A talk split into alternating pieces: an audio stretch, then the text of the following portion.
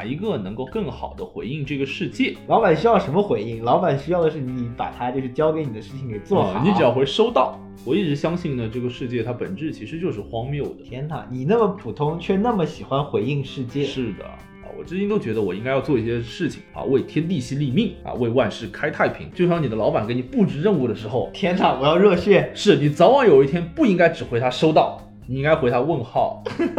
你可以自己不作为，但你不能去嘲笑那些比你更勇敢在真的做事情的人们。如果你一定要在生活中寻找某样救赎的话，那个解药呢，只能是爱。我们今天这个录完之后啊，可以得出一个结论，就是播客才是最好的回应这个世界。天哪，又甜起来了！大家好，欢迎收听红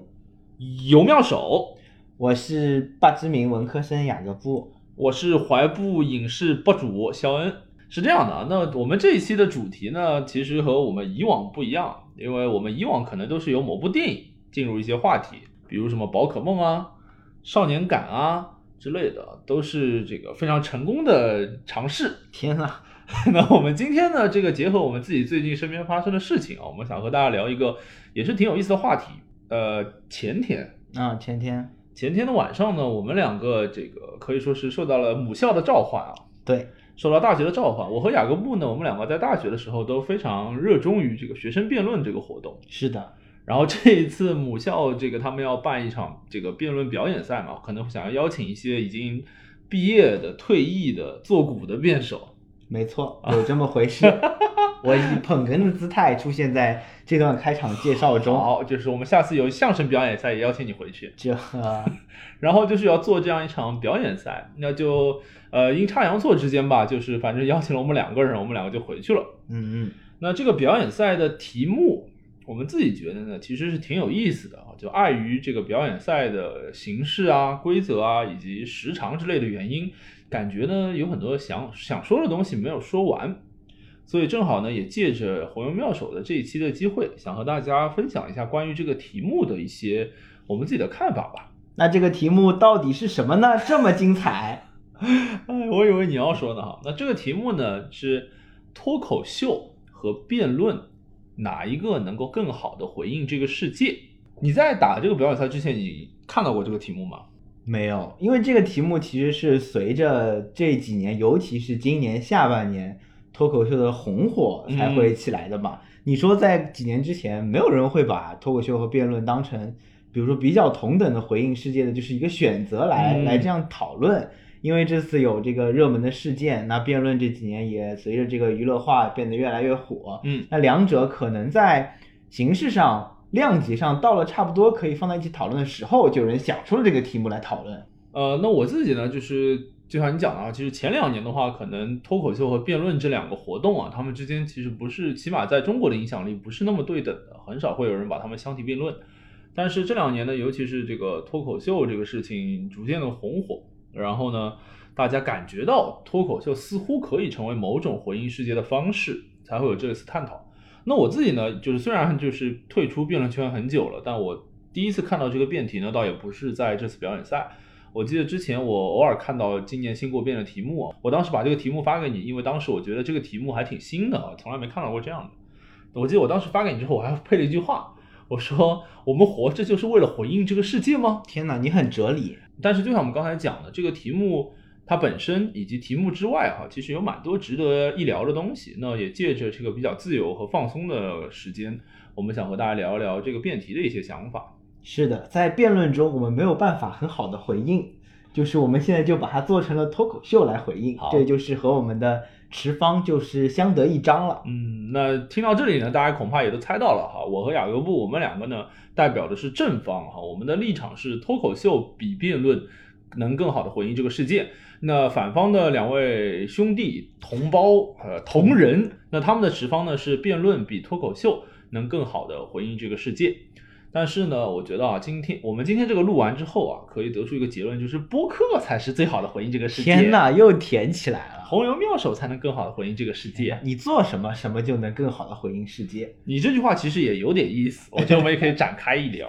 好，那么讲了讲这个比赛的背景哈，那我们自己呢，就从我的角度来说，这场比赛我也是非常的可以说是沉浸其中哈，我觉得充满的乐趣。好，那么首先啊，我们的这个持方呢，像刚才讲叫做脱口秀比辩论能更好的回应这个世界。那脱口秀这个东西啊，我在比赛上没时间讲，但是今天在这个播客里面，我们可以分开讲一讲。我们国内现在一般叫做脱口秀的这个形式，其实并不是真正的或者最原始的 talk show。它更准确的名字可能是叫 stand up comedy，嗯，它就比较像是单口喜剧，就是原来他们在酒吧里啊这种地方表演的，给人用来做消遣的这个娱乐活动衍生出来的。嗯，那到我们这里就成为了一个，比如说就是其实是先先在线下有一定的发展，嗯，但是发展规模相对来说比较小。那我个人的话，可能觉得是从今晚八零后脱口秀开始，算是进行了就是上电视了。就是有更大的这个大众的这个知名度了，然后直到现在有这个竞技型的比赛，这其实蛮有意思的，因为我们是急于说尽快的拓展这个脱口秀的影响力，把它做成了一档竞技型的综艺节目。我不太清楚是不是国外一定没有，但是不会是就是国外一些脱口秀的一个常见的形态嘛？那现在这个脱口秀大会有好几季，其实也有很多线下比赛在同时进行着。我们。就大陆吧，在这几年就是进入了这个两三年吧，进入这个脱口秀的高速发展阶段。嗯，现在他们的票演出都是一票难求。嗯，前两天正好还看到呼兰吐槽，就是说他朋友想来看他的演出，就是他也买不到自己的票了。黄牛票，黄牛票能买，但是买不起了，就已经迅速的就是升温了，迅速向德云社靠近。嗯。那关于这个 stand up comedy 这个名字哈，我自己也是这个知识是在播客上学来的，就是为什么叫 stand up 啊，而不是叫比如说 standing 啊，或者是 individual 之类的这个词，嗯，是指就其实你前面也讲到了，它最早其实是在酒吧之类的地方嘛，做一些这种呃帮大家消遣娱乐的这样一个表演形式。那酒吧呢，它经常会和比如说黑帮啊，或者是这种毒品啊、帮派啊连接在一起啊，有这种背后的这个利益关系的勾结。那所谓的 stand up 啊，一般的，比如说黑帮的老大或者两边的头头，他们手底下呢最能打的那些人，嗯啊，会不会叫做 stand up guy 啊？因为他们每次火并完之后，他能站到最后。哦哦哦啊，那这个 stand up comedy 呢也是这样的，就是每一次上台讲完，然后能够得到观众的呼应和喝彩，啊你每次就能站到最后，讲了最好的那一群人，会被称为这个 stand up 到最后的这群人。那久而久之呢，就从这个酒吧地下文化就是浮上这个社会表面了，那这个名字也就沿用了下来。这边我倒想问你一个问题啊，因为我觉得啊，就你对脱口秀也好，或者单口喜剧也好，甚至所有的喜剧种类的了解应该比我更多一些。我其实自己在思考这个脱口秀的定义的时候，我就在想，脱口秀也好，单人喜剧也好，和我比如说我刚才这样一个人讲之间有什么明显的区别吗？还是唯一的区别就是我刚才讲的没有梗，没有不好笑啊，这个就有点像，比如说小品跟话剧，嗯，那有的时候这个话剧很短，嗯，它会让人觉得它跟小品的体量相当，嗯，但为什么小品跟话剧，或者说小品跟一些偏喜剧色彩的话剧不一样呢？嗯，就是会在它整个的节奏的控制上。那在脱口秀上，我觉得更多的还是在节奏上吧，逻辑性倒不是一个完全的点。因为像就算是不是单人的这种脱口秀，就是那种深夜脱口秀，他们两个人对谈的，它其实有设计好到说，比如说我到这个点，我会做一些事情，嗯，就是要让你笑笑。它这个点甚至说有的时候是刻意的，因为它的话题跟话题之间其实没什么。不一定有很强的关系性，它可以松散的靠一个主题连接起来。嗯，但是如果是喜剧，它必须要有某一条固定的主轴之类的东西。对，它的主轴不可以这么松散。嗯，它松松散散的，你到后来就会什么都没记住，因为它很多时候都是注重说表达某一个观点一以贯之的。嗯，那哪怕你看，比如说，你比如说杨笠的那个脱口秀，它其实有这个就是男女的这个讨论在里面。嗯，但它的结构相对松散，不是每一个点都。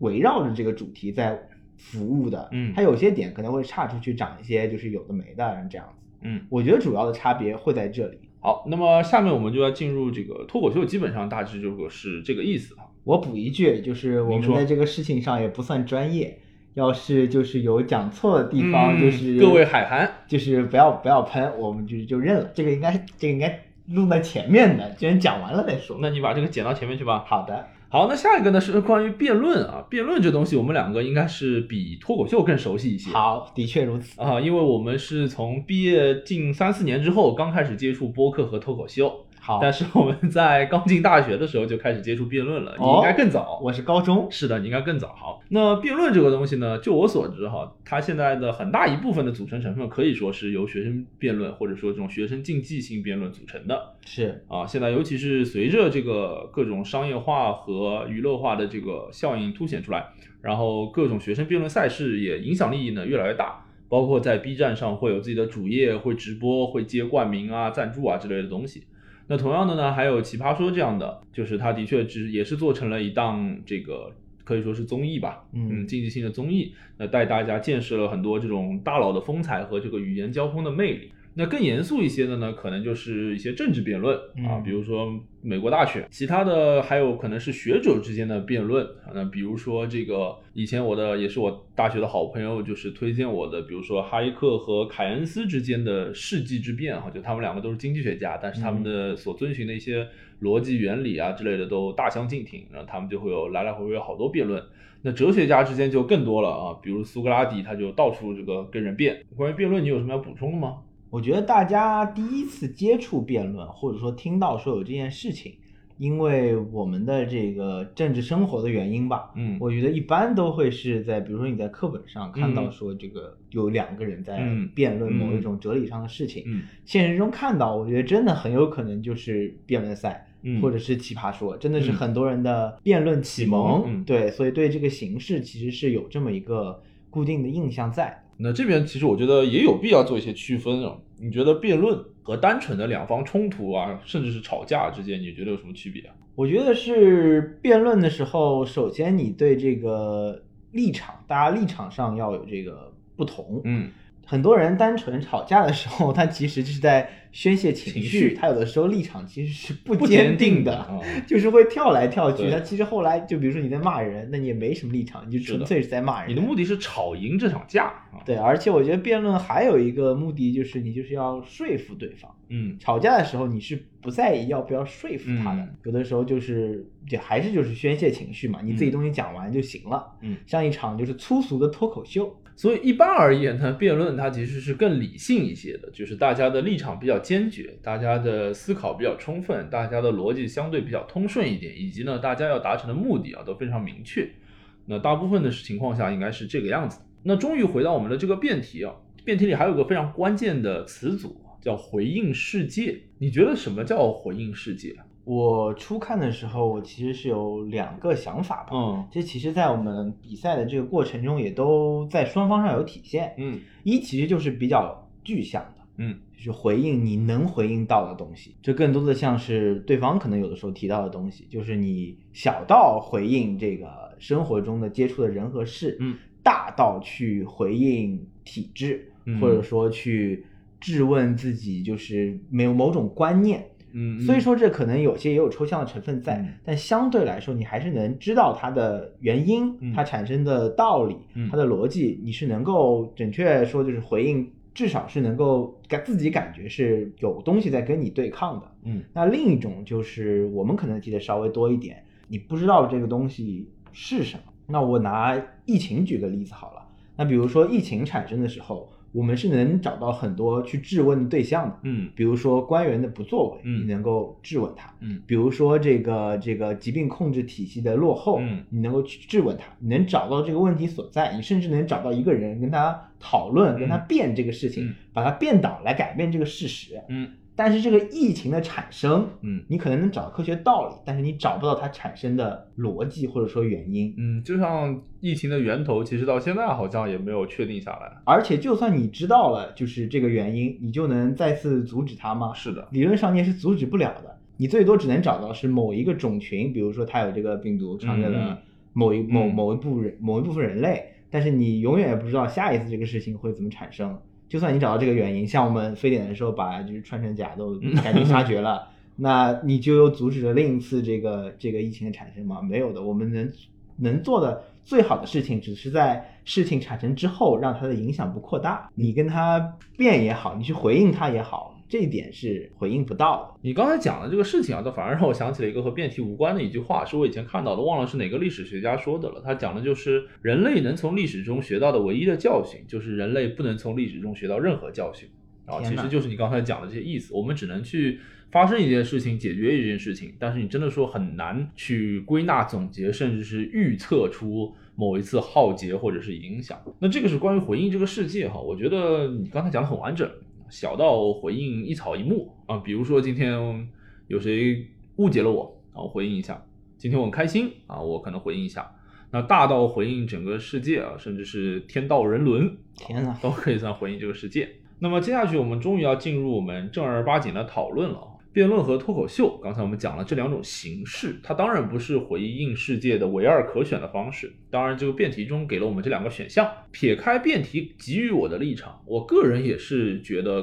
脱口秀能更方便一点回应这个世界。怎么讲呢？我觉得主要呢，这个就和我在表演赛场上说的啊，就是脱口秀呢，它受到的制约更少一点。第一个呢，是它主题上的制约更少一点哈，它相对而言呢，它其实你想讲什么就可以讲什么，它更像是一场演讲，或者你可以把它理解成是一场有笑点的演讲，嗯，或者是没有韵律的说唱。天哪，我觉得这两个类比都是蛮像的哈。辩论的这个立场或者说选题啊，我总结了一下，无外乎是这三点。第一种方式呢，就是你千挑万选。选出来的一个题目，比如说这个政治大选的辩论，很明显，包括我们之前讲到的一些这个哲人之辩、学者之辩呢，基本上都是这样的。那还有呢，就是在学生辩论会上，或者是奇葩说这样的，等于说是辩论赛事上面，出于公平，一般会选择双方相对而言比较均等的题目，但是意见又相左，然后大家抽签决定嘛。嗯啊，那这样的话就可以考察你辩论的水平。那还有最后一种呢，是可能在网络时代比较多的，就是我被动的、被迫的加入一些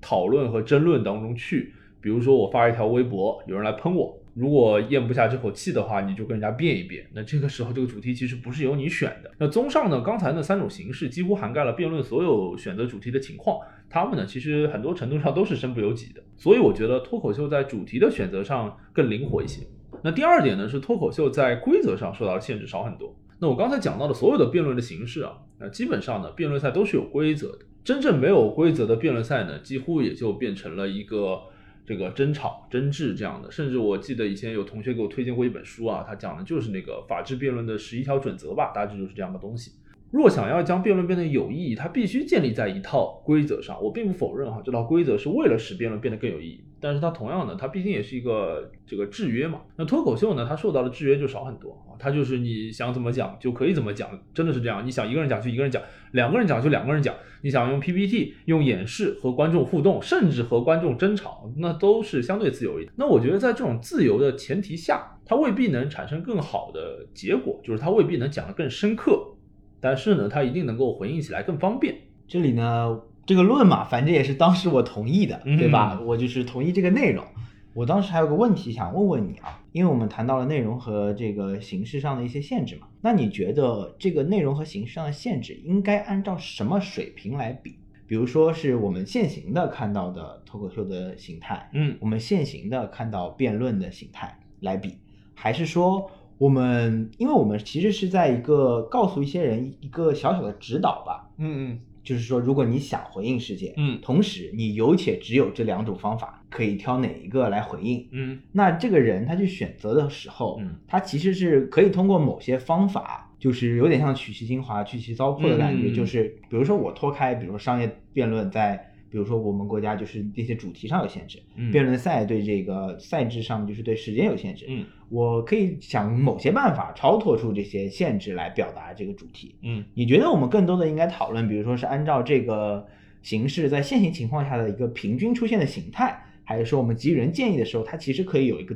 更多的自由的一个改变？我觉得啊，呃，我个人觉得应该是后一种，就是嗯它应该有更多的自由。就像我前面讲的，就是辩论的规则上的限制，更多的是维护它这个竞技运动嘛。就我们嗯都知道，所有的竞技当中必须要有规则，不然没有规则，就你就不能构成任何的竞技。那辩论呢，它的规则主要是维护它竞技的一些公平性和这个顺畅性。但是我觉得，如果你真的打个比方哈，我们两个人今天真的是为了回应世界，嗯啊，不管具体回应什么，但是我们今天真的是为了回应世界而进行了一场比如说辩论之类的活动的时候，我们私底下理论上来说应该突破这些乱七八糟的限制啊。是，所以我觉得应该是讨论一个比较理想的情况下吧。就如果是按照刚才你说的，我不得不在这两个选择中选择一种的话，我觉得应该是讨论某种比较理想的情况下。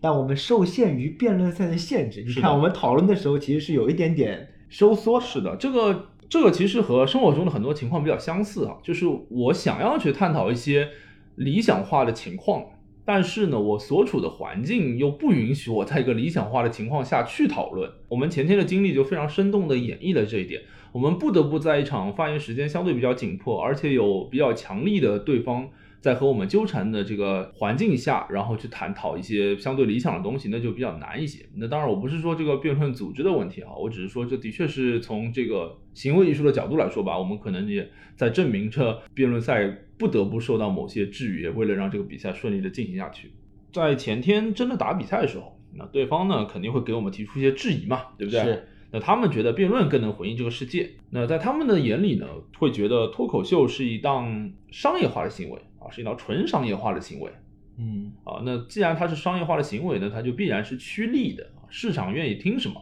资本愿意要什么，他们就会给什么。关于这一点，嗯我们就是当时其实没有做很多的反呃驳。我觉得抛开当时的比赛哈，我们今天当时就聊这个事情嘛。对，我觉得当时没有做很多反驳，有一个原因，嗯其实是我一直觉得这点没什么好反驳的，嗯因为这点其实缩的太太小了，嗯没有什么特别大的意义吧，我感嗯觉。辩论也有商业嘛，有嗯时候也有商业，脱口秀也有商业，这更多的会跟社会环境相关。嗯因为不管你在这个条件下商业或者不商业，只要你两者都做商业，就会受到这个社会环境下的商业规则限制。嗯哪怕你两者都不商业，你会受到这个社会条件下的意识形态的限制。嗯同样就是都会受到限制，然后我又觉得两者的商业化程度也没有什么差到就是天差地别吧，讨论的意义不是很大，嗯我自己是这么觉得的。但是可能在很多人的直觉当中哈，嗯他会觉得一个东西啊，你越这个少了很多表达的自由嘛，你越向商业低头，越向资本低头，难以避免的在质量上会妥协啊，你就会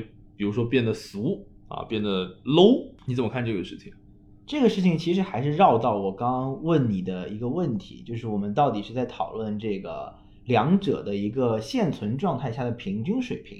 还是在告诉人们在选择的时候可以选择一个什么样的方法？嗯因为如果讨论的是平均水平的话，那其实是要打得很详实的。嗯就比如说我到底会受到什么样的限制，嗯它的商业化程度有多高？如果说我要去选择一个现存体制下的脱口秀去进行我的输出的话，那我应该怎么输出？就是聊到很多很具体的方法上的东西了。嗯然后反之啊，辩论也是也是这样。嗯那刚刚讲到这个俗的问题啊，这个其实是跟人相关的。嗯因为商业化的情况下，你可以在它的尺度内进行一个把握。嗯这个把握你可以做俗，嗯你可以故意激起，就比如说一些话题的讨论，嗯选择一些讨巧的话题。嗯像之前我们杨丽同学讲了这个问题之后，嗯网上就有人说嘛，你这是就有人说嘛，这个是财富密码，哦哦哦，讲女权是财富密码，哦他就那这些人就认为这个事情很俗。嗯那我相信他可能一开始提的时候不会有这么多的所谓的财富密码的考量，可能嗯相对少一点。嗯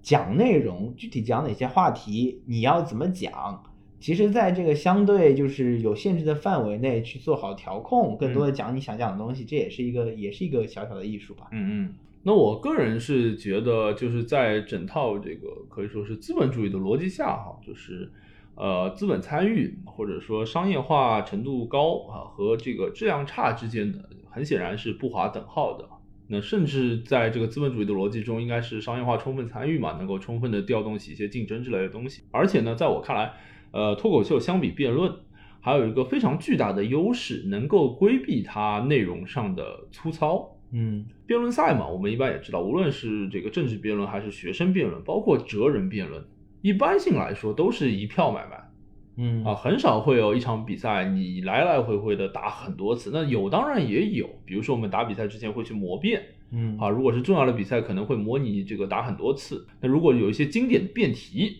也许比如说从这个呃盘古开天时期啊，辩论混沌之初啊，然后就会一直打，然后打到现在也经久不衰。比如说那个我记得国辩十周年的时候，他们就打了十年前那个人性本善、人性本恶的题目，类似于这样的题目。那你再往前追溯的话，从孟子那个时候就开始辩这个东西了。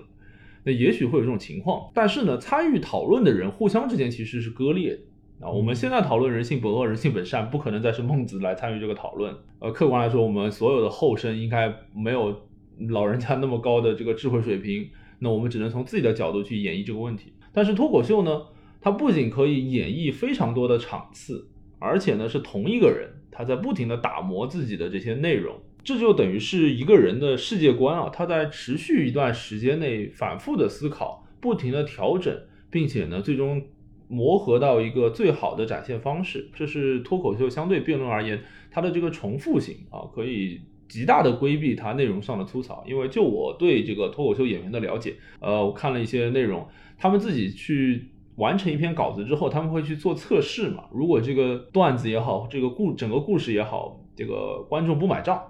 他们就不会讲这一段了啊！他们最后留下来的其实只有这种千淘万漉虽辛苦的这种最精辟的东西会留在他们的本子里面。这个就像以前郭德纲讲的，就是呃判断相声成败的唯一的标准嘛，就是你商演的结果。那在脱口秀上面其实也是这样的。但是呢，啊，脱口秀这个东西还会有很多人，包括对方给我们提出了一个质疑啊，就是他直觉上会觉得脱口秀这个东西呢，它本质上其实是为了爽快，嗯，痛快。嗯，戏谑之类的目的而服务的，不会给到你一套非常具体的解决某件事情的方案啊。打个比方，呃，我们现在因为一些脱口秀演员的精彩演绎，知道了，比如说有些男生很平凡，但是他又很自信，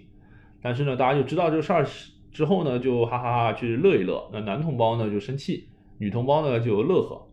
但是对于究竟怎么解决，可能专业一点叫这个认知失调哈，究竟如何解决这个？自我预期和实际情况的认知失调的这个问题，却不给到任何的方案，那这可能是脱口秀相对薄弱的一点。那对此呢，你有什么看法吗？我先回一下前一个，因为刚刚我其实就想讲，哦，我我我你突然张口了，我空了，我看你没讲了。对，我准备准备讲，然后然后就是刚刚那个什么脱口秀巡演，可以来回讲这个事情啊。因为当时我跟你讨论的时候，我还觉得这是一个挺好的点，嗯，这是一个辩论不具备的优势，嗯。但后来呢，其实我。想了一段时间，或者说我们打完这个比赛，我回头来讲，我还是觉得这是个优势，嗯，但我觉得它在操作性或者说实现的可能上，其实是要打个问号的，嗯，因为比如说你看有些人做巡演，嗯嗯，因为你要就是讲很多遍，你可能就是巡演了，嗯，就是会有反过来也会受到一些限制，就比如说你受到观众的这个限制，嗯，你受到甚至说是。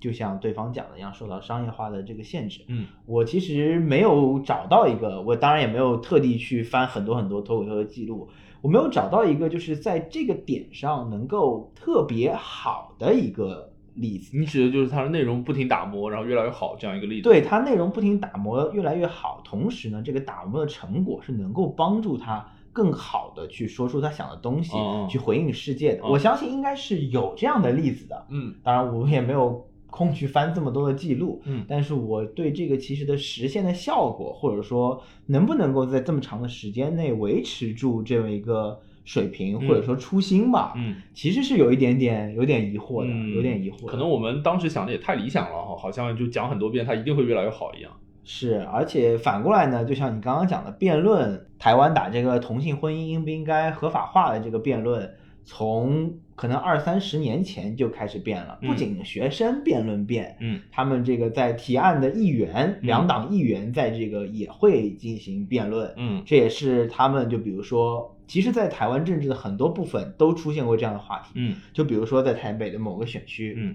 大家两个人要去选这个选区的这个这个议员，嗯，他们两个就在台上辩这个话题，嗯，这个话题的就是丰富性，还有它这个全民参与度的。程度之高是可以拿来当一个可能跟那个脱口秀巡演非常成功的一个例子相对抗的，甚至是比脱口秀巡演更实在的一个例子哈，因为它更更真实一些。是，所以这个两点啊，这一点在双方上其实是都有，相信有比较好的、比较理想的、比较成功的结果。但我觉得可能就都是凤毛麟角吧，嗯嗯，都挺难的，起码哈。是因为你一定要有一个相对来说比较稳定的环境。不变的初心，嗯讨论这个问题的这个热情热情和前进的这个方向吧。嗯你要一直感受到我在这个方向上做这个事情是有动力的，嗯才能够不断的打磨，加进来新的东西，嗯加进新的社会情况。嗯如果说有一个内地的脱口秀演员，他能够一直，比如说或者在这个巡演中不停打磨，不停打磨，不停的加入现阶段出现的随便就是什么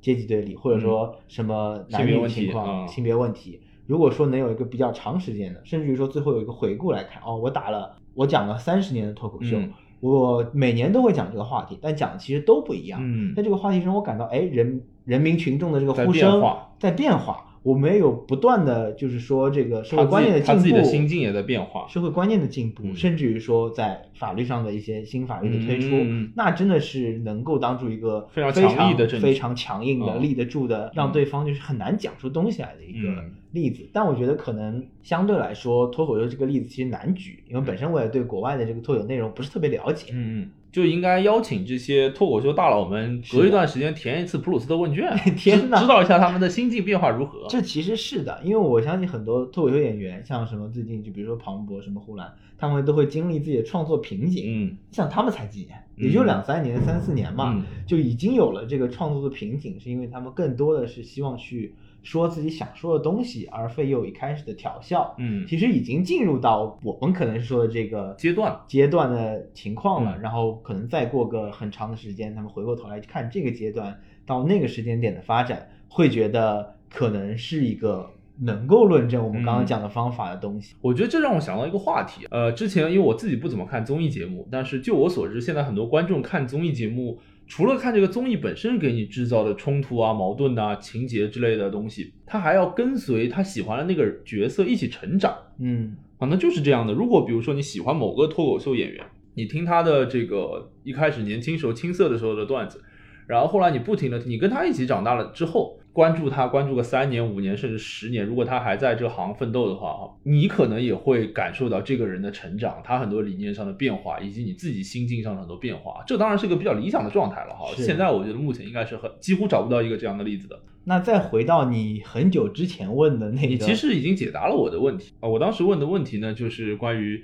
脱口秀和辩论的效力，就是他们究竟能在多大的程度上改变一些真实的东西，而不仅仅是逞口舌之快这样。那你其实已经回答了这个问题，就是大家相对而言都是比较薄弱的啊，甚至也许 客观的看待，可能辩论还会稍微更强一些。因为大家会在看到辩论的时候，因为你是有对象的，嗯你会觉得如果有一个人愿意跟你辩，你把他辩倒了，嗯，你好像就赢了，你好像就获得了什么？你好像就更接近了你的立场的一步，或者你的立场就更确凿了一点。对，但我觉得就是说，如果在一个相对短的时间内，的确如此。比如说，我们发现一个，比如说这个这个管理体制上的一个什么小漏洞，嗯，你去搏，你去脱口秀，那嗯。肯定是去跟他辩更有效果，是的。或者短时间内就能够解决这个问题。但是如果说你看到一个，不只说比如说某个管理体制下的漏洞，而是一个整个的，比如说官员的这个问题，或者说整个的这个男女性别的这个问题，你就没有办法找到一个对象，马上去在你面前拿着枪就把它突突给消灭掉，嗯。没有人给你消灭。嗯。你如果想跟这个去回应的话，都需要大家都需要非常长的时间。嗯，那在初步的这样看下来，可能就是两者相比不会有特别明显的区别对，不会有特别明显的优势。那既然你其实顺便回应了我说，就是两方这个有没有实际上解决某些问题的这个例子，那正好我还想了一个话题，这个也是我们在前天比赛的过程中去现场演绎的。我自己其实对这一段呢还是蛮喜欢的，因为它真的非常的呃行为艺术。嗯啊，就是我我们这边其实刚才讲到一个点，就是说辩论呢，无论你愿不愿意，你必须把自己置于某种规则之内，才去进行这场竞技的活动。那这个规则呢，就必然会给你造成束缚和影响。那这边我展开一说哈，我在赛场上，呃，当时是这么演绎的，就是按照辩论赛的规则，有一个双方对辩的环节，就是你一句我一句这样对辩嘛。然后这个对辩呢是由正方，也就是由我这边先发言。我发言的过程中，对方是不能打断的。我们每个人各有一分半的时间。那我当时的第一个问题呢，其实是一个提案，我就问对方，因为我觉得这个辩论的规则太烦了嘛，那我想跳脱出这个规则，我们不如就一人讲一分半，我把我的一分半一口气全部讲完，然后呢，他讲他的一分半。那这样的话呢，这场每个人一分半的对辩就会变成每个人一分半的脱口秀。那我想问这个对方，他们愿不愿意这个样子？那对方不愿意。那不愿意呢，也不出我所料啊，因为他如果愿意的话，等于他也觉得好像对辩的环节效率很低，那不应该这么搞。那他某种程度上也也承认了这个辩论的规则限制了他的发挥。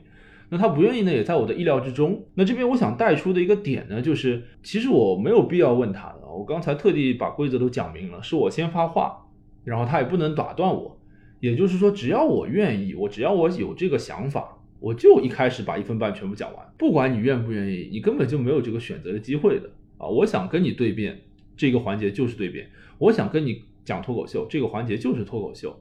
正方天然的拥有这个选择的优势，而你不具有，就是反方并不具有啊！这就是一个辩论规则上必然的存在的一个限制。那后来呢，对方也问了我一些问题，然后呢，我也没有回答他的问题。那这当然在我们以往的这个正儿八经的辩论生涯中是不能这么搞的啊，因为你观感很差。尤其是我们两个人以前还曾经因为对方不回应的我们的问题输过比赛 啊，输过一些非常重要的比赛。那我这个时候呢，就以其人之道还治其人之身啊，我就不踩人家的问题。那我要带出的内容是什么呢？就是在辩论当中，你想要推出的论点或者说战场，需要对方的回应，然后你才有的放矢嘛，你才可以攻击他。你不能去攻击一个不存在的东西。那只要对面不回应，你所有的推进就会变得非常的困难。这就是辩论规则上的限制，就是你必然会有一个对方存在。这个对方呢，与其说是你的对手，不如说是你们两个人合作在进行一场拉扯，一个拔河。哦，要两方都失利，你们那个绳子才能僵在中间。如果一方不拔，或者一方太强，其实根本就没有这个八核这个微妙的平衡在的。所以在辩论的时候呢，如果对方不回答你的问题，他完全无视你，他管他在那边搞，甚至他不尊重规则。那你方的东西都根本没有办法推进，这也是这个辩论受到的一个很重要的规则上的或者形式上的制约。这个呢，我们在讨论的时候还讨论过另一种东西，因为我们觉得对方可能会讲，而且是相对来说，呃，一个比较理想的情况，我把它总结为哲人狂辩，就是两个，比如说就是非常强的强的，对某一个问题有很深入探讨的人。他们坐而论道吧，嗯，用一个非常理想的方式去讨论这个，并不并不这个争辩，或者说有这个带这个情绪，大家只是纯粹的讨论这个问题。但是大家原先啊，不是被分配，就是我们本来就持不同的立场，更像你讲的这个学者之辩的这么一个概念。那在这种情况下呢，我认为啊，是比较有可能比脱口秀更有这个讨论效率的，特别是如果他们辩完之后。会坐下来再讨论讨论，是的，而不以这个辩论的这个视角去讨论这个问题的话，产生的是非常高的效率。但是呢，这个对应到脱口秀来讲呢，你也可以就是叫这两个人，我当时也举了这个例子，就是有同样的人嘛，我也就讨论，讨论完了之后就是讲一段脱口秀，嗯，就是似乎这个事情可能就更差不多的，更多的跟我这个人本身的本身的能力或者储备有关。对，然后脱口秀和辩论在这两点之下，拥有足够的能力的情况下，似乎就沦为了仅有形式而已。嗯，因为他们仅仅只是最后输出的末端。是的，你想要的东西，在脱口秀之前的准备中，在辩论的过程中，其实都已经得到了。他们就沦为了仅仅是一个形式了。嗯，当然，这对于我们普通人来说，其实是比较不太可能的。我其实都不敢说我在任何一个问题上能够有这个层次的，是的，是的见解，只是一个比较理想的状态。因为这种理想的状态，我们其实在比赛中，包括刚刚那个标准的探讨上，是不太会提这种东西的。嗯，因为这个是说说说白了，就是对这个论证其实没有价值上是比较小的，而且很多时候是两边拉拉平。嗯，我根本没有帮到自己，我只是只是就是他讲了一个事情而已。嗯。就是可能不会过多的提及。那现在其实我就想说，这也是辩论给我们的一个限制啊，当然更多的是辩论赛的一个限制。那下一个是我自己啊比较感兴趣想聊的东西，就是关于这个辩题本身。我前面就讲到了，我当时最早看到这个辩题的时候呢，我就发微信给雅各布，我问你，我说我们活着就是为了回应这个世界吗？我觉得这个事情呢，从两个角度来看，第一是我们需要回应这个世界吗？第二是这个世界需要我们回应吗？我先说第二个问题吧。嗯，这个世界就是完全不需要我们的回应的，就是我已经不需要说这个世界了。我比如说我早上跟老板讨论事情，老板都不需要我的回应的。老板需要什么回应？老板需要的是你把他就是交给你的事情给做好。哦你只要回收到，对 我要回收到，回嗯嗯，我还跟老板回，我还跟他辩，我说他循环论证，他会踩你吗？管他是不是什么循环论证，世界是不需要我们回应的，世界是一个巨大的未知的克苏鲁。嗯。我们比如说你有的时候看到的是它的触手，嗯。你觉得这个触手好像很弱小，嗯。我可以把它斩断，嗯。但它的触手之多之巨大，乃至除了触手之外有没有别的东西，嗯。你是根本不知道的。嗯，你大大可以去回应啊，嗯。你大可以去回应，但是它实际上是不需要的。是的，那如果是第一个问题啊，你讲的是我们需要回应这个世界吗？嗯我从一个现象说起好，这个其实跟人的就是我们自己的一些特性有关。嗯我觉得可能一些热血一点的人，嗯抱着更多的我可以改变世界想法的人，嗯他会更觉得我需要去回应世界。嗯嗯但如果从我自己的角度出发的话，其实是一个动态动态的一个过程。嗯因为有很多事情之前我会觉得我需要回应，嗯怎么可能有人说我这个论立的不好呢？怎么可能有人应该说我这个工作做得有问题呢？我明明就没问题啊，嗯。对不对？有些事情我一开始觉得我是需要回应，嗯。但这个东西也是跟你的这个心性吧，性心性的一个变化有关。你自说说简单点，就是你觉得什么东西回应需要回应，那就需要回应；嗯。你觉得什么东西不需要回应，那就不需要回应了。嗯。要过一段时间，你回头看，你可能觉得这些东西有改变，嗯。也不用刻意的去绕回到之前的这种状态，嗯就是你就随遇而安，随时而变就行了。嗯我是这么想的。嗯，我总体上还是比较同意的。就虽然就是如果有听到这里的朋友啊，看过我们的那个前天的比赛的话，会知道，呃，我最后在结辩的态度相对呢是比较消极的哈。我讲到了这个世界其实是荒谬的，这当然我的确是真的这么相信的，并不是逢场这么说的。我一直相信呢，这个世界它本质其实就是荒谬的啊。以前我看到过一句话，它讲的是现实生活呢远比悲剧啊，或者说悲剧的悲惨的小说啊要荒谬的多。因为故事的展开啊，它都是遵循逻辑的，但是这个世界的荒谬呢，它是不讲逻辑的，它其实想怎么样就怎么样。很多无论你愿不愿意，很多意外呢都会随时降临，就本质上是很公平的。在这样一个荒谬的世界中啊，它其实对待我们的态度，我前天其实也举了三个类比啊，一个就和你一样是这个关于老板的，我还举的另外两个呢，是一个是你呕心沥血写了一封情书啊，然后你的男神和女神呢看都不看，他根本不在意。还有一个呢，就是对各位学生同学而言呢，你废寝忘食写了一个论文，然后你的导师呢，他也根本看都不看。那第三种呢，就是你认认真真写了一个报告，你的老板呢，他根本看都不看，而且这个人他平时对待你的态度呢，就忽冷忽热，喜怒无常。好起来的时候呢，就感觉就是时来天地同助力啊。那他对你不好的时候呢，就是毫无道理，拳打脚踢啊，毫无征兆的，这个运去英雄不自由，就是这种感觉。那这个呢，其实就是世界平时对我们的做法嘛。我们每个人其实很少，真的很少有人是那种天之骄子，你好像是整个世界的儿子或者 the chosen one 那种感觉，顺风顺水很少。大多数人呢，都会在你不愿意的时候经历一些挫折，经历一些跌宕。在这种情况下，回到我们刚才讲的两个问题，我第一点我也很同意，世界根本不需要我们的回应啊。如果 如果我觉得啊，但凡有人觉得世界需要他的回应呢，他其实要么就是一个特别自信的强者，哦甚至到疯魔的这种程度，要么就是一个特别特别骄傲的蠢货啊，会觉得整个世界是以他为中心的，他做什么都是在回应这个世界。天哪，你那么普通，却那么喜欢回应世界，是的，呃，当然呢，但是前一个问题，我觉得对大多数的凡人而言，值得我们思考的其实是前一个问题，这也是最后呢我们在比赛上和对方的一个交锋，就是我们需不需要回应这个世界？我想到了，就是刚才你讲的东西启发了我，我觉得人的本质啊，人的心性当中，除了比如说一些呃食色性也之外的东西，还有一个经常被大家忽视的 human nature，就是人是追求意义的动物。嗯啊，我们做很多事情都会去问这件事情有什么意义啊，倒不一定是有什么用或者有什么好处啊，听上去很功利主义，但其实我们会去追求很多意义，尤其是和我们类似环境中长大的孩子，我们呃读过一些书，去过一些地方，看过一些事情，也想过一些东西，听过一些道理，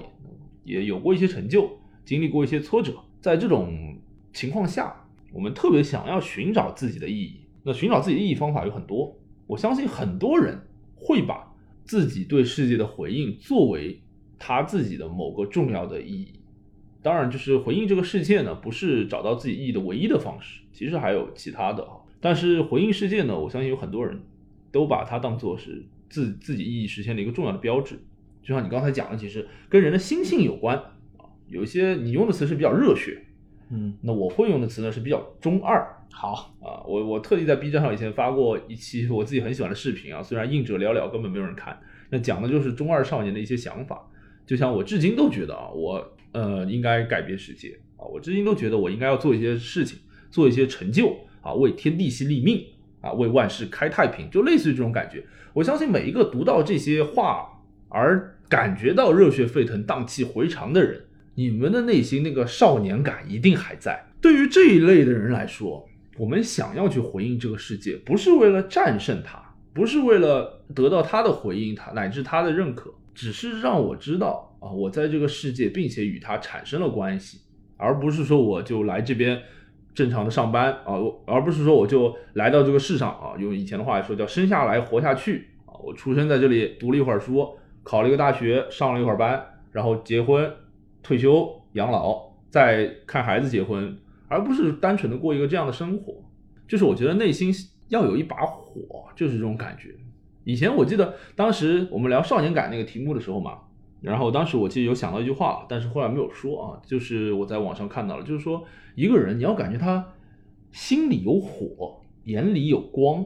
什么什么地方看到的话，你不觉得？我以为是一句很就是更加更加更加更加就是妙一些的话，对对对，原来是这个话。但是这个话呢，我觉得这个状态的确挺让人羡慕的哈。这个我我相信啊，一个眼里有光的人，一个心里有火的人，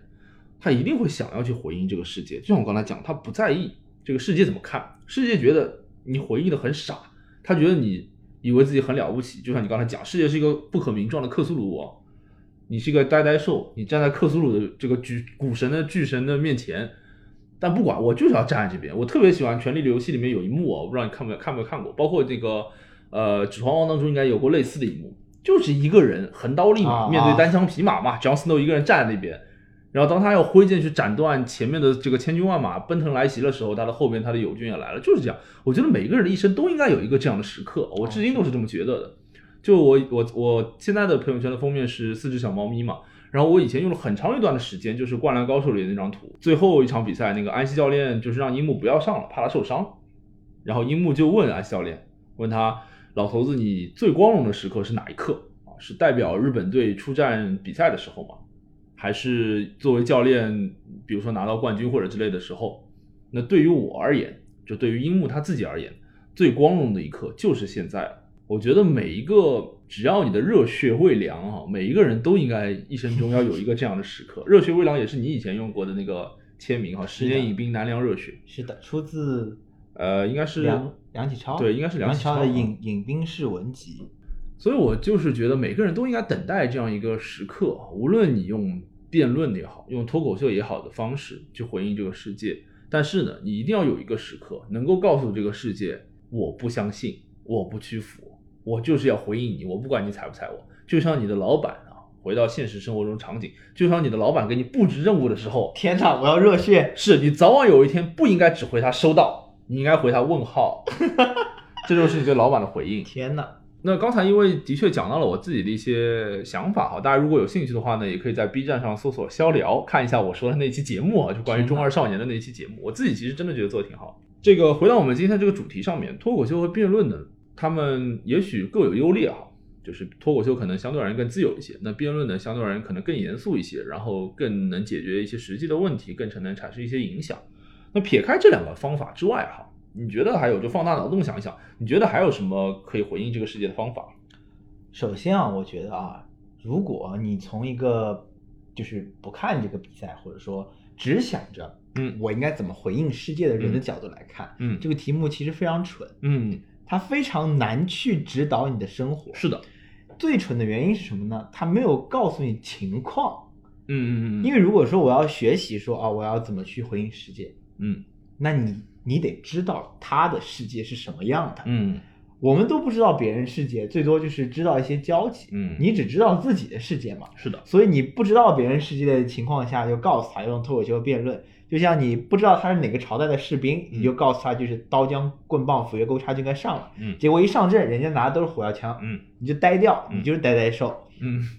所以说从这个角度来讲，我觉得这个题目是非常傻的，嗯因为他给你的武器很有限，嗯他并不能指导一个想去回应世界的人是的去回应世界，它是一个非常有局限的题目。它更多的还是卡在这个辩论的话语下面哈，作为一个可能有技巧和有这个争论点的辩题，而不是真的有指导性意义的一个命题。你不能用它来指导生活。嗯那如果说好，如果说回到你刚刚那个问题，说我们应该用什么样的东西去回应世界，或者说用什么样的方法去回应世界，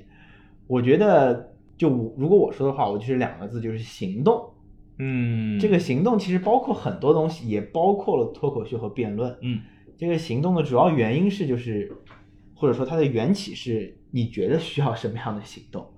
就比如说，又回到刚刚，就是比如说对于辩论比较有意意义的几个例子来说，嗯你觉得你对于这个问题，你觉得它不合理，嗯你觉得这个管理上有问题，没有听过你的话，就就是问了你这个意见。像我们嗯小区，呃，我们街道之前做那个篮球场，嗯然后那个篮球场他也就不问你的，他就自己修修掉了，嗯我也没觉得修的怎么好。嗯然后他就装了个闸机，然后就嗯变得更贵了，嗯就也没有什么道理，我都嗯不知道从头到尾就谁同意做的这个事情，就花了多少钱，就你也毛都不知道的。那如果你觉得这个事情不对，嗯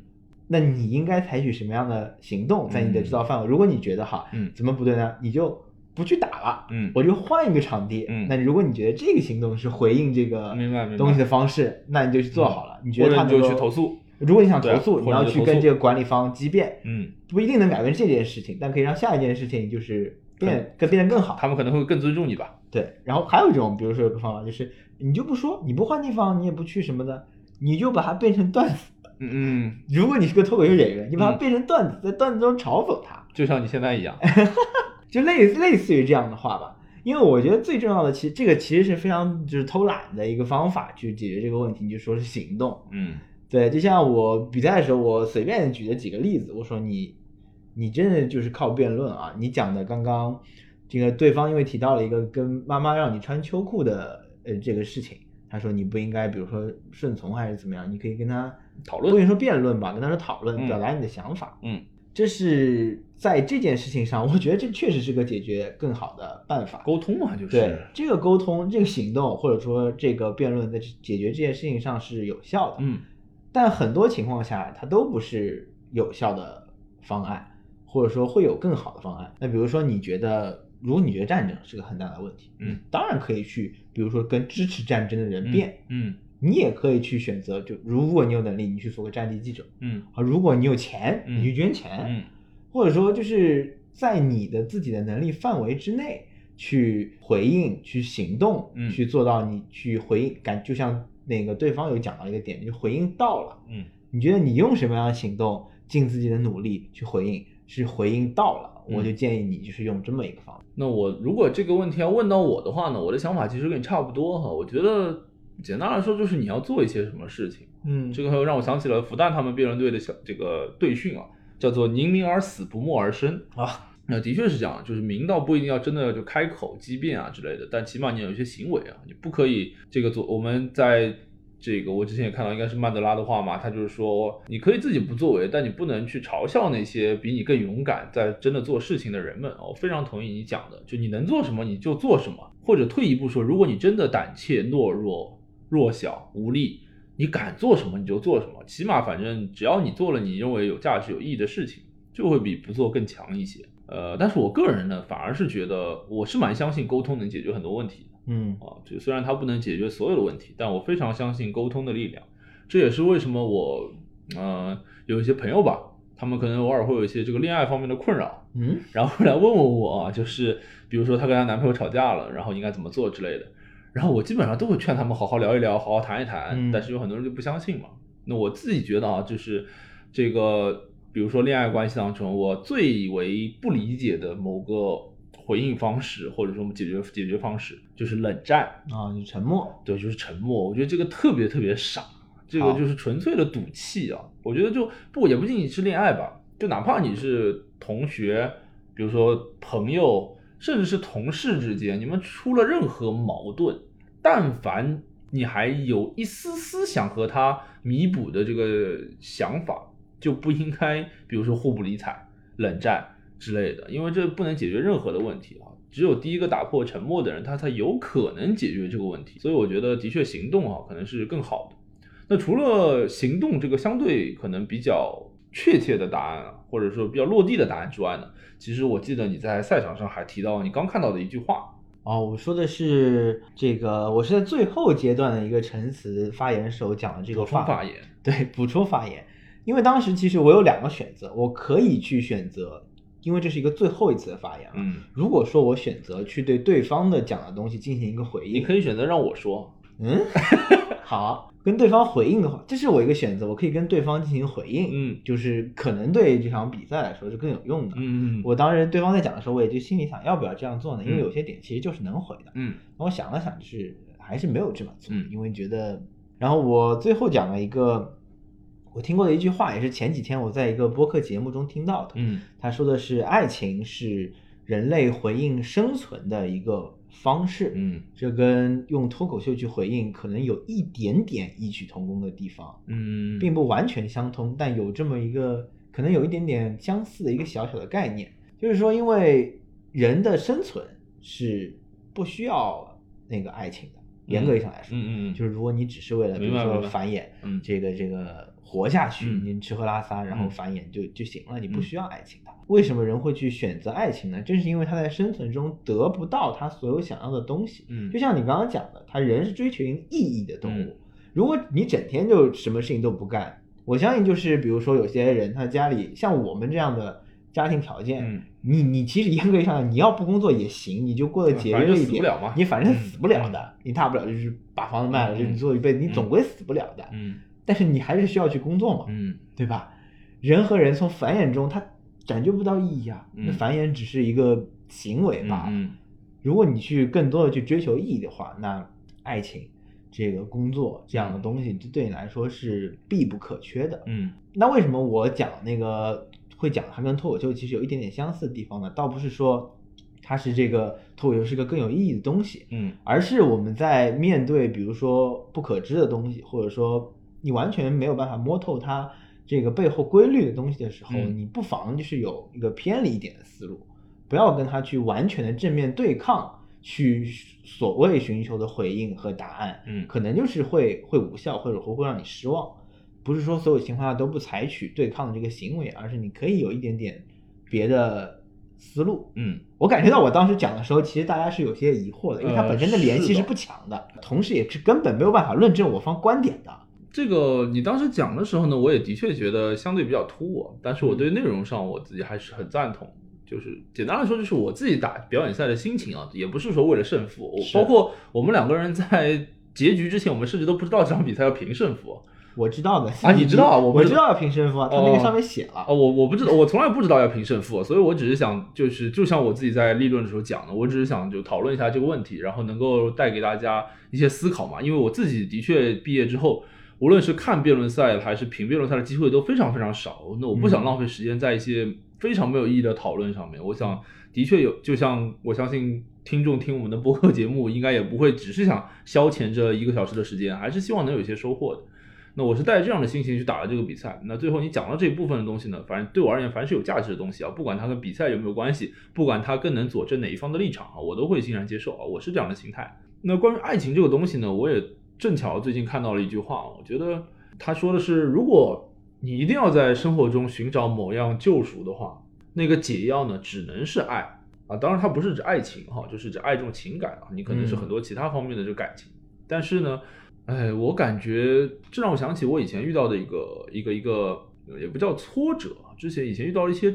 误解和质疑。天呐，深夜谈心有点。嗯，不，不是很大的事情，就是也是，我前面讲到，就是偶尔会给我一些同学做一些这个，他们可能会比如说最近遇到一些问题啊，工作上有些压力等等，会找我倒倒苦水嘛，然后我可能会做做他们的树洞，听他们聊一聊这些东西。那我每次呢，总归会劝劝他们。比如说宽容一些呀，包容一些呀，无论是对自己的男女朋友，还是对领导、对周围的人之类的东西，都宽容一些等等。然后他们就有，其中就有一次，有个人就他就可能一方面可能也的确他心情不太好，就赌气嘛，那就就把我当这个发泄的这个对象。他又跟我说，我不想跟你讲话，因为你每次都会把话题像陈明一样引到爱与自由上。嗯，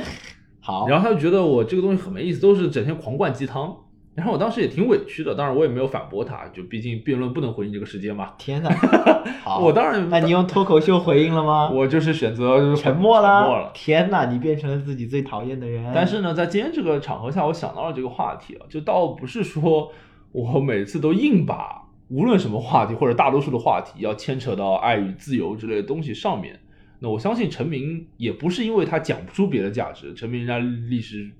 人家武大的博士吧，应该是。就是总归有更多的价值和自己的完整的自洽的世界观。我只是因为我们自己真的信仰这些东西。我一直觉得这个世界上，我记得我以前大学的时候我也做过一次这个演讲啊，读书会上。我当时讲了一个核心的观点，就是我相信这个世界上有一个至高无上的真理啊，我不知道那个东西是什么，当然它能解答这个世间一切的疑惑，但我不知道这个东西是什么。人类的历史上大家也不曾知道是什么，但是我觉得应该是有的。那目前为止哈，我们的文艺作品中，我们的生活经验里，我们读到的故事当中，告诉我们，也许最接近这个答案的东西就是爱啊。就像比如说《第五元素》这类电影啊，它就探讨了这样一个话题。因为我真的信仰这些真善美之类的东西啊，他们再主流、再政治正确、再财富密码，好，无论用什么样的。世俗的词语去描绘他们，依然不能动摇我对这些东西的信仰。这也是为什么我的确会真诚的把这这个东西推荐给别人，即使别人觉得你就是在灌鸡汤，啊，我依然觉得这个东西就是对，它就是真的。啊，这就是你刚才讲的这个东西让我想到了，如果呃，就你刚才讲的东西让我想到了，就是如果我们要在比如说行为一些具体的行为之外啊，找到一个更普世的或者说更宽容的去回应这个世界的方法。那我觉得呢，就只能是爱啊，去爱这个世界，无论他怎么对你。好，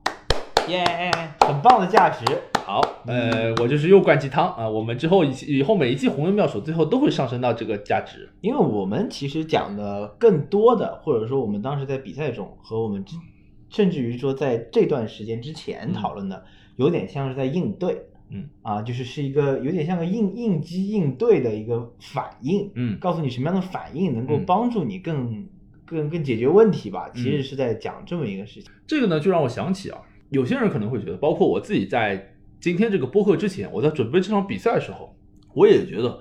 因为这个世界是荒谬的，脱口秀对他的做法其实是嘲讽这个世界，是解构这个世界啊，是你要用笑容。我当时在结辩的时候有句原话，就是我们大可以在年少轻狂的时候，觉得自己是世界之王啊，像泰坦尼克里面那个莱昂纳多站在船头的时候一样。你要想要抗争这个，想要抗争那个，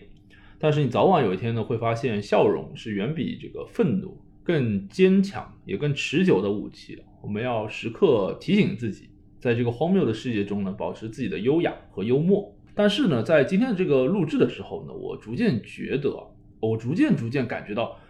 其实脱口秀它的本质不是戏谑，因为一个真正冷眼悲观看待这个世界的人，他是不会笑的。所以有些喜剧演员就跟哲学家和诗人一样，会去自杀。呃，是的。那我觉得你讲的自杀呢，更多的其实是一些可以说是悲剧主义的自杀吧。我觉得啊，就倒不是说，比如说什么陈蝶衣之类的，或者是那个那个张国荣这样的。啊，当然不是这样，是他就是。就像你说的，他天生悲观，他看透了之后，他觉得没有热爱的东西，是的，他笑不起来了。那些曾经让他热爱的文学、表演，他都笑不出来了，所以他选择了离开这个世界。我想到一个事情，就是因为我相信，就是马上要过那个过年了嘛，嗯嗯，呃，不是过年了，马上要过元旦了，嗯，有很多人他的二零二零，嗯，我相信所有人的二零二零过的都跟自己二零一九年的这个时候想的不一样，是的。有些人甚至就是会因为这个今年而改变一生，是的，相信就是甚至于就不在少数。有些人是停止了，我觉得有些人是往岔路上前进了。那你更多的去责问这个事情的发生，在现在看来真的是没有什么意义，没有什么意义了。你做的就是前进。如果真的再要聊这这这一年的话，有能笑就笑一笑，嗯，这个让我想起这个《时代周刊》，他们把二零二零年评为历史上最烂的一年嘛。这个在我看，呃我说实话啊，当时我评价什么，说实话，我觉得可未必要那么计较它是不是历史上真的最差，或者一定要找一些比如说战争年代的年份和它比一比损失或者人口减少之类的这种东西，没有这个必要。我自己在因为年末了嘛，我自己在给一些这个自媒体写稿的时候，我在最后也会写到，就是无论二零二零年过得怎么样，它再臭也好，或者是任何其他年份它再美满也好。它的三百六十五天不会比任何一年的三百六十五天更短。从逻辑上来说，或者从理性上来说，它的每一秒钟的分量和历史中任何一年都是一样的，在你生命中的分量也是都是一样的，不用去计较它好或者坏。其实你刚才讲的特别好，你不用去苛责这一年究竟发生了什么，它是你的人生发生了怎样的转变，每一年都在转变，大家都处在这个洪流之中。所以你如果一旦这么想，最后还是会落到就去爱这个生活吧，反正它每一年都会过去，你爱它也要过，你不爱它也要过，